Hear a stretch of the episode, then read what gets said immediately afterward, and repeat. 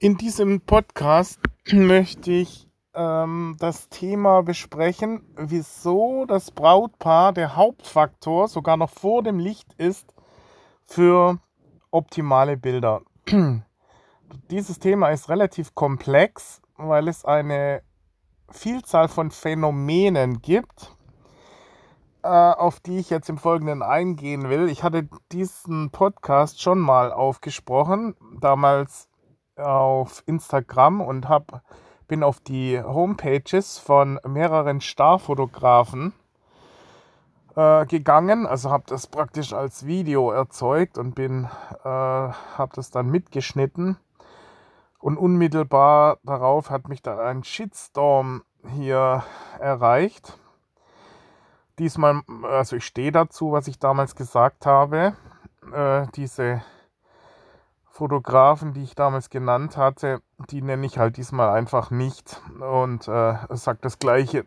Also wie gesagt, ich stehe zu meinen Aussagen. Ich hatte damals gesagt, dass es nicht unbedingt von Vorteil ist, immer den, die Wünsche der Kunden zu erfüllen. Äh, da gibt es mehrere Bereiche. Er würde, der Fotograf muss als Starfotograf auch wahrgenommen werden von den Kunden. Es ist wie eine self-fulfilling prophecy. Wenn die Kunden daran zweifeln, dass der Fotograf wirklich fähig ist, äh, dann führen sie auch nicht die Anweisungen aus des Fotografen und dann führt es zwangsläufig zu suboptimalen Bildern. Und äh, natürlich ist das äh, einfacher, wenn man eine Marke schon aufgebaut hat. Diese Strictness, die man aufbringen muss, also dass man einfach, zum Beispiel hatte ich damals auch genannt, dass man eben zu bestimmten Zeiten einfach nur drittklassige Bilder erzeugen kann. Wenn man zum Beispiel mitten in der Son äh, Mittagssonne Bilder erzeugt, äh, sind die Bilder schon um mehrere Klassen schlechter, als wie wenn man durch entsprechende Planung dieses Brautpaar-Shooting in der Golden Hour ansetzt. Die meisten Top-Fotografen äh, zwingen in Anführungsstrichen ihre Kunden dazu da, oder versuchen sie zu überzeugen, eben diese wichtigen Bilder, die, das Brautpaar-Shooting, eben nicht mitten am Tag um 11 Uhr äh, anzusetzen, sondern äh, äh, möglichst abends gegen 17 Uhr oder so, ja, wenn, wenn die Lichttemperatur besser ist.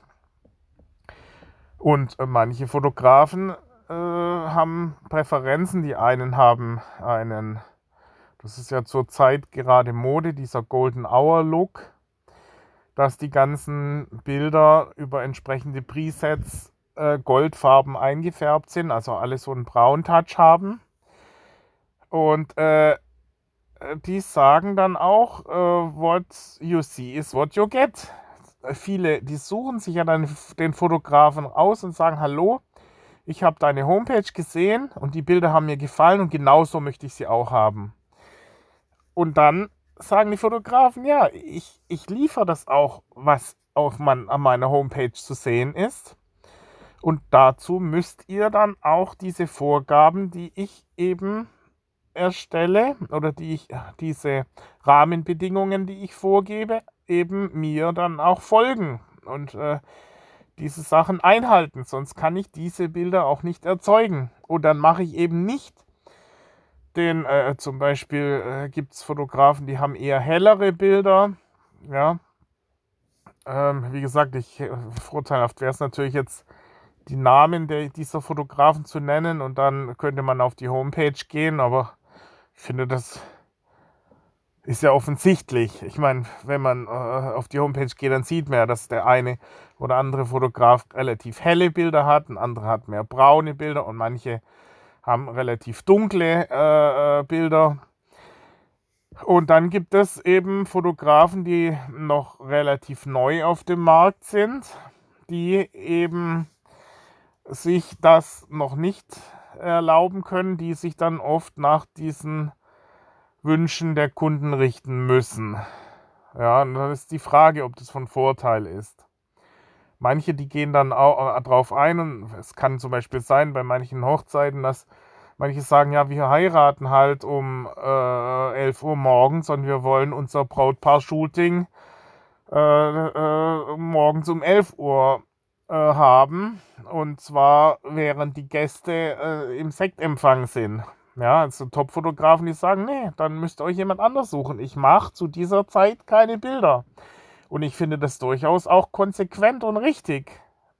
äh, und äh, dann gibt es halt Fotografen, die sagen, ja gut, ich äh, finde es auch nicht toll, aber ich brauche den Auftrag unbedingt und ich hätte ihn auch gern. Und wenn ihr das euch nicht überzeugen lässt oder weil es einfach organisatorisch, manche die sagen dann auch, die Bilder sind mir gar nicht so wichtig, mir ist meine äh, Hochzeit wichtiger, dass die Abläufe alle äh, stimmen. Ja, und, und dass die Gäste nicht so lang warten müssen, äh, möchten mir gar kein Brautshooting. Dann sagen eben manche Fotografen, nee, also äh, ich, ich äh, möchte Top-Qualität liefern und äh, zu solchen Kompromissen bin ich nicht bereit. Dann habe ich auch gar keine Lust, so drittklassige äh, Aufträge anzunehmen, wo dann nur auch drittklassige Bilder rauskommen. Ja, und dieses Phänomen wollte ich eben aufzeigen. Ja, ich habe wirklich massiv Ärger bekommen, obwohl ich die Sachen, es war wirklich witzig. Also die, das war eigentlich überhaupt nicht witzig, denn ich habe richtig Ärger bekommen ja. Ja gut, also wie gesagt, äh, ich stehe dazu. Äh, ich habe ähm, äh, damals einer, bei einer dieser Fotografinnen bin ich auf die Homepage gegangen und habe eins zu eins vorgelesen, was auf dieser Homepage stand. Und ich fand das auch gut, dass diese Fotografin so konsequent ist und es da reinschreibt und sagt, unter sechs Stunden macht es einfach keinen Sinn. Da kann ich keine Hochzeitsreportage liefern. Auch da finde ich gut, dass sie das geschrieben hat. Es kann sich halt nicht jeder erlauben, ja, diese Rahmenbedingungen so konsequent durchzuziehen. Weil wenn einer herkommt und sagt, hallo, ich würde dich buchen für vier Stunden und man hat noch keinen Auftrag, dann nimmt der ein oder andere, sagt, okay, dann nehme ich halt diesen Auftrag an. Aber es kann sein, dass in diesen vier Stunden kein Zeitfenster dabei ist, wo ich super Bilder machen kann. Es ist und, und bei äh, einem 6-Stunden-Einsatz ist die Wahrscheinlichkeit natürlich größer, dass man ein Zeitfenster hat, ähm, in dem maximale Lichtsituation vorliegt. Also ich war schon auch bei einem Multimillionär, äh, der mich zu seiner äh, Garten, das war nur eine standesamtliche Hochzeit, ja, und äh, da habe ich dann auch gesagt, ja, äh, eigentlich brauche ich die Kamera hier gar nicht rausholen, weil die Lichtsituation hier in diesem Garten ist so schlecht. Ja, äh, da kriege ich keine Top-Bilder hin.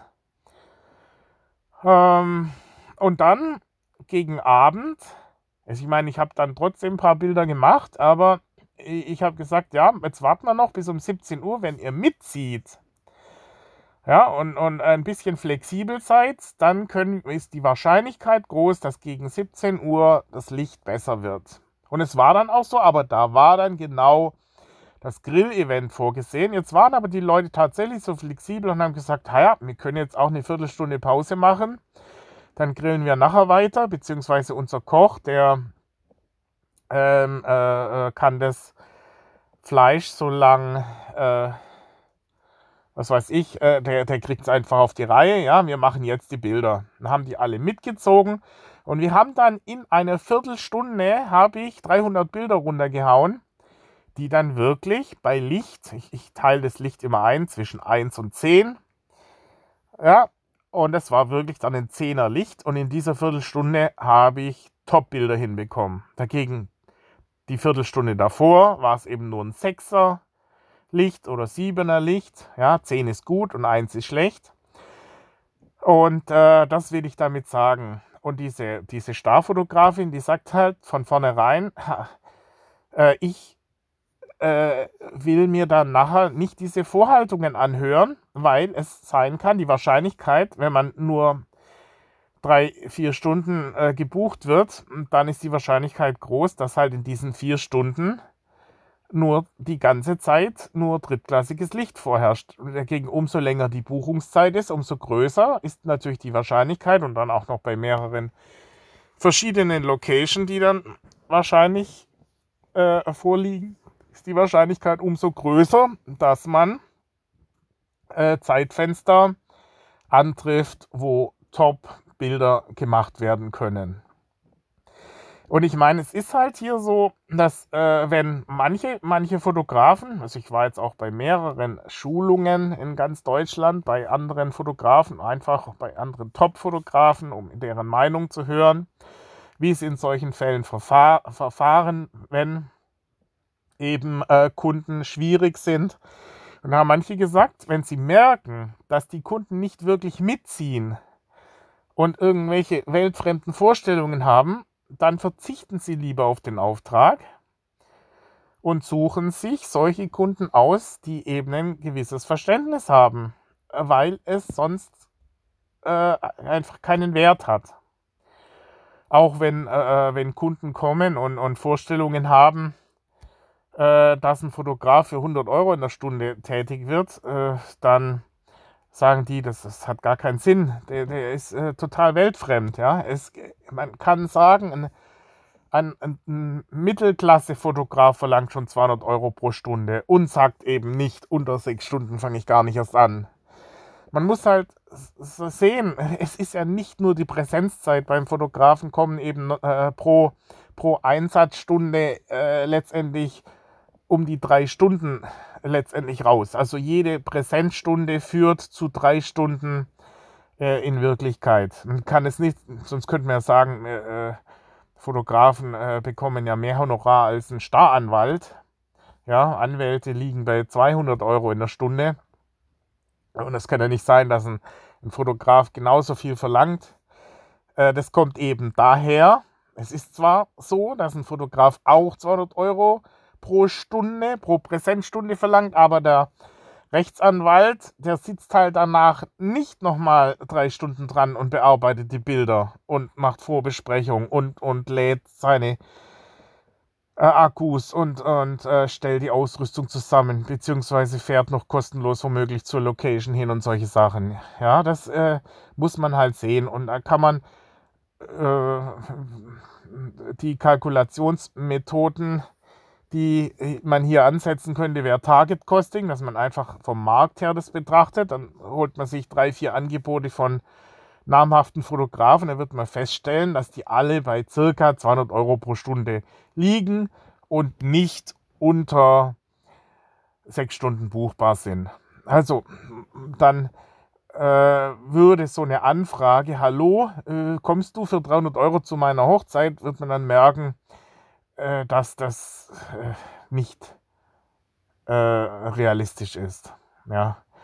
Deswegen ähm, denken dann äh, viele, haben dann schon gar keine Lust, sich mit solchen Leuten, die äh, so uninformiert ähm, vorsprechen, sich überhaupt damit zu befassen. Ja, äh, denn die Fotografen wollen ja auch äh, schon gute Leistung bringen. Und äh, dann sollte es schon de dem Marktpreis in etwa entsprechen. Ja, man kann, also ich, ich muss sagen, ich habe das ein paar Mal gemacht, dass ich den Kunden versucht habe, entgegenzukommen und habe eigentlich festgestellt, äh, dass ich auch jetzt durch diese, durch diese Schulungen, die ich ähm, oder also ich habe jetzt insgesamt vier Starfotografen in ganz Deutschland aufgesucht und es war wirklich die einheitliche Meinung, äh, Aussage von allen, dass sie gesagt haben, nein, man muss hier strikt bleiben. Ja, und im Zweifel dann lieber den Auftrag absagen. Also äh, hier war es, folgender Vorfall war bei mir, ich hatte ein, ein Kunde hatte angefragt, ja, ich hätte gerne einen Fotoeinsatz und Film auch noch. Und dann hätte ich gerne noch eine Fotobox und auch noch einen äh, Quadcopter-Einsatz. Und äh, äh, zum Schluss, äh, einen Tag vorher hat er dann noch angerufen, hat gemeint, ob ich nicht auch noch einen Beamer mitbringen könnte.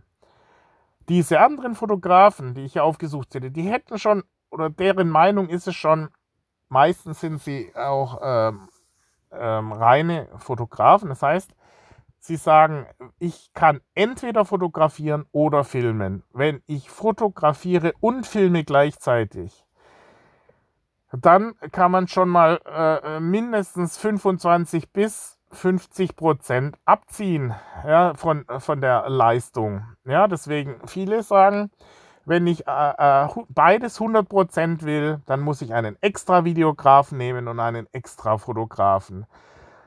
Ähm, es, es bleibt natürlich immer etwas auf der Strecke. Und ganz schlimm ist es natürlich, wenn man dann noch eine Drohne einsetzt. Ja, dann ist das diese Zusatzeinsätze, die sind nicht unbedingt von Vorteil. Äh, das heißt nicht immer, äh, äh, umso mehr Positionen man mitnimmt, umso mehr bekommt man auch. Diese Positionen kannibalisieren sich gegenseitig. Ist doch klar, wenn ich einen Drohneneinsatz habe, dann geht die Zeit von sonstigen Einsätzen weg. Und eine Drohne hat halt nur eine 1 Zoll, 1 Zoll Sensor. Der Sensor ist ein Zehntel nur von dem Vollformatsensor, von der Größe. Ein Vollformatsensor hat, äh, müssen wir jetzt genau schauen, wie groß ein äh, Zoll ist. Also die, die Bild, die Diagonale des Sensors ist ein Zoll bei einem 1 Zoll Sensor. Und bei einem ähm, Vollformatsensor, der hat eben äh, 24 mal 36 mm Kleinbildformat. Ja, und äh, das kann man sich jetzt aufmalen, dann sieht man ja den Unterschied. Und äh, äh, dann ist es zu überlegen, ob man dann wirklich die Drohnenbilder äh, unbedingt haben will, wenn man im Grunde genommen mit, mit einer Spiegelreflexkamera, mit einer Kleinbildkamera, mit einem Vollformatsensor äh, äh, wesentlich bessere Bilder natürlich erzeugen könnte in der Zeit. Ist natürlich ein Effekt, ja, aber für Filme ist es noch einigermaßen sinnvoll. Für Bilder ist es, man hat dann zwei, drei Effektbilder. In der Zeit hätte man 300 äh, super Top-Shots erstellen können mit der Vollformatkamera. Und ganz schlimm war es halt hier, äh, dass ich, als ich diesen Beamer dann noch mitgebracht habe, dass dann der Trauzeuge, der den Beamer haben wollte, dann ja noch Fragen hatte. Dann musste ich den Beamer dem erklären, aufbauen. Ähm, das war im Goldbergwerk in äh, Stuttgart. Dann äh, sind da riesen Strecken, die man laufen muss. Jedes Mal, wenn der eine Frage hatte, war ich fünf Minuten unterwegs, um hinzulaufen und wieder zurückzulaufen. Wenn man dann sagt, ein Fotograf kostet in der Präsenzzeit um die 200 Euro pro Stunde, ist es schlichtweg Dummheit, dann einen äh, Beamer vom Fotografen mitbringen zu lassen. Auch wenn man ihn kostenlos gekriegt hat, geht trotzdem so viel Zeit verloren dass es sinnvoller gewesen wäre, die hätten irgendwo anders sich um ihren Beamer gekümmert, weil letztendlich ging mindestens eine halbe Stunde dabei drauf. Und auch genauso mit der Fotobox äh, muss man sagen, ja, äh, das ist immer ein Abwägen. Ja, man kann solche Fotoboxen kaufen, die kriegt man schon für 300 Euro. Wir können zwar auch eine mitbringen, aber während man diese Fotobox aufbaut, geht auch schon wieder eine halbe Stunde weg. Und beim Abbau wieder eine halbe Stunde. Ja, dann kann man sagen, okay, eine halbe Stunde sind 100 Euro. Selbst wenn wir die kostenlos mitbringen, sind nachher trotzdem zwei Stunden weg. Und der, äh, in der Zeit hätte man vielleicht Bilder machen können. Und das meine ich eben. Es ist nicht immer von Vorteil, äh, wenn man den Willen durchdrückt.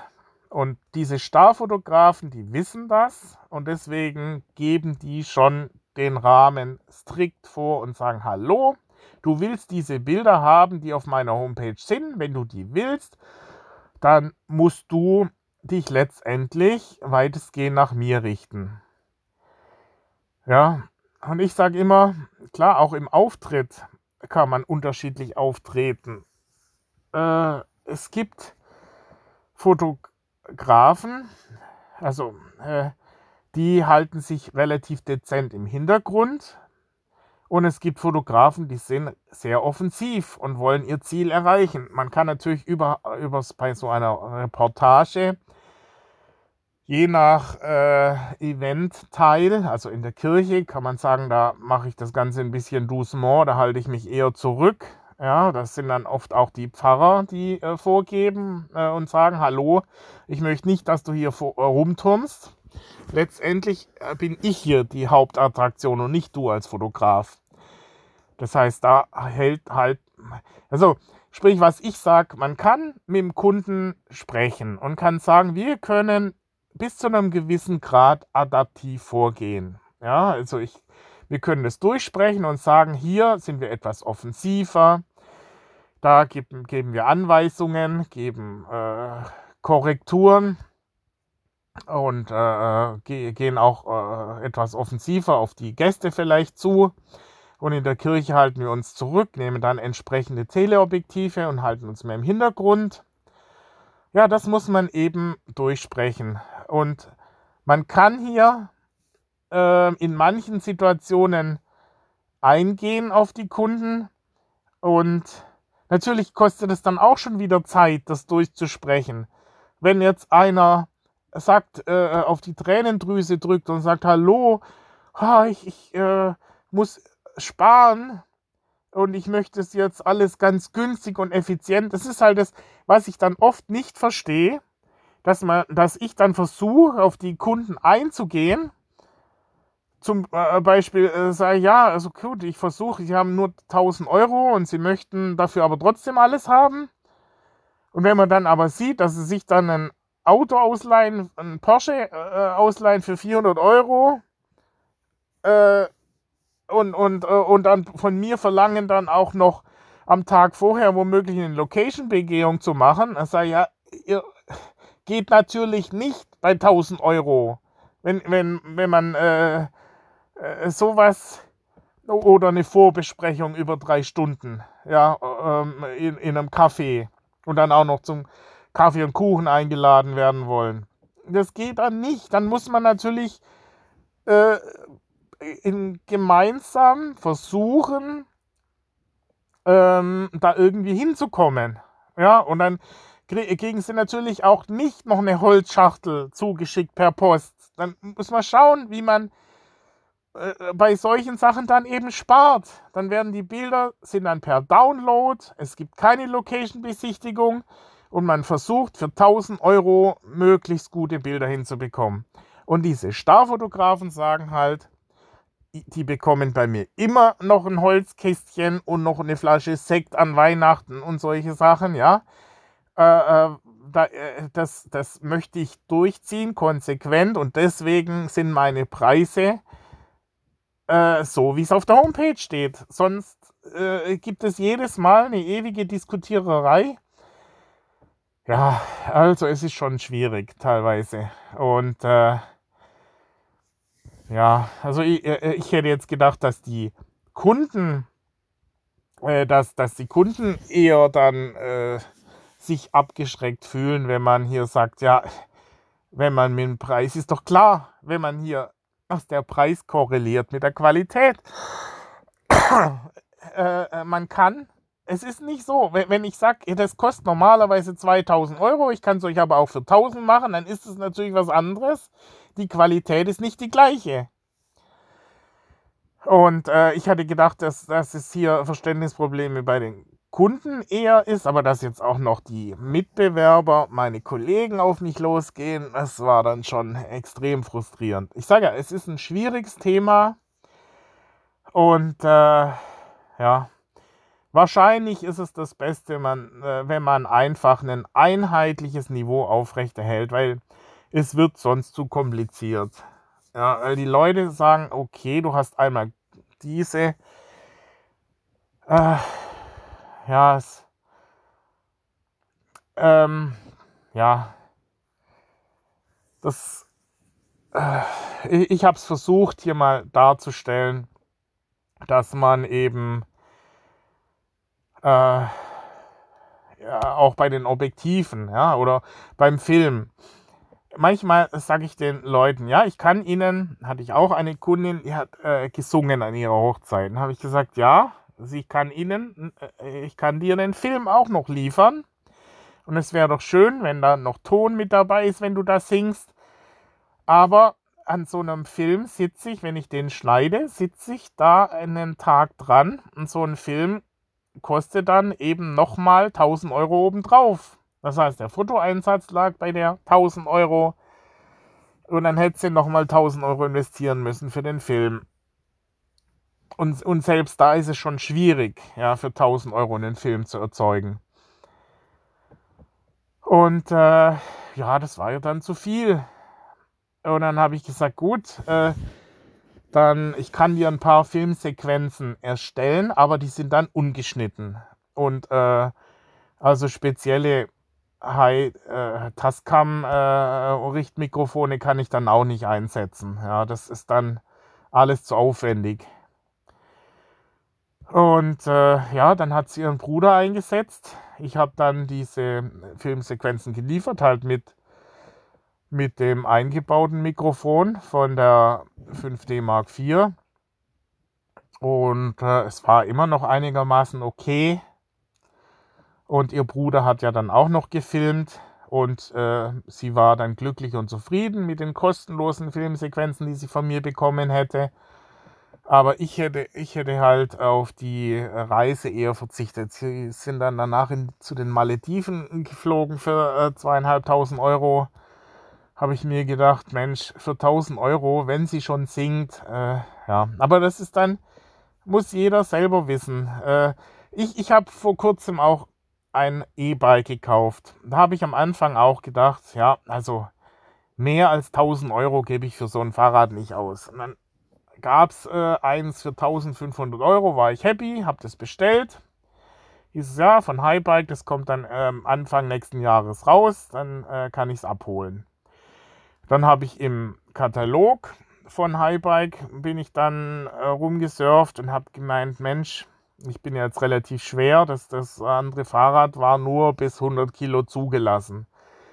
Und dann habe ich rumgesucht, habe gedacht, Mensch, so eine äh, coolere Federgabel wäre natürlich schon besser und eine Shimano ähm, was weiß ich, äh, wie, wie diese äh, Shimano-Schaltungen heißen. Also ich habe dann halt eine bessere Schaltung noch haben wollen. Und habe ich angerufen und habe gesagt, ich hätte doch gerne das etwas bessere Fahrrad. Das hat dann äh, 2300 Euro gekostet. Und äh, dann habe ich noch verschiedene Videos angeschaut und habe festgestellt, Mensch, dieser andere Motor von Bosch, äh, der ist nochmal wesentlich stärker und hat einen größeren Akku. Und zum Schluss habe ich dann das E-Bike für fast 4000 Euro gekauft. Ja, weil dann war noch ein GPS. Diebstahlschutz kam dann noch dazu. Ja, und so habe ich fast das Dreifache gezahlt von dem, was ich eigentlich ursprünglich vorgesehen hatte. Aber ich war super glücklich, dass ich dieses Fahrrad dann so gekauft hatte, wie ich es wie äh, gekauft hatte. Also äh, das, diese ganzen Funktionen habe ich dann später nachvollziehen können, dass das so viel kostet. Und wenn sich eben Brautpaare mit dem Thema Fotografie, Videografie, Hochzeitsfotos und so auseinandersetzen, äh, dann ähm, ist es vielleicht auch nachvollziehbar, dass es Sinn macht, diese Ausgaben eventuell zu, tä zu tätigen. Und äh, es ist nicht so, dass die Fotografen versuchen, äh, da den Preis nach oben zu treiben sondern meistens, wie gesagt, macht das auch Sinn. Ja, und äh, dazu gehört halt, dass die Brautpaare sich mit der Materie auseinandersetzen und die Bilder äh, eingehend studieren und, und überlegen, ob sie nicht doch äh, auch bei der Planung, es hängt ja nicht nur mit den äh, höheren Kosten zusammen, sondern auch mit der Gesamtplanung, dass man äh, auch sich Gedanken macht und, und, äh, und ähm, eben diese Vorschläge des Fotografen ähm, äh, versucht, denen zu folgen. Also, das Thema dieses Podcasts war, die Brautpaare sind oft der Hauptgrund, weshalb die Qualitätsansprüche nicht durchgesetzt werden können.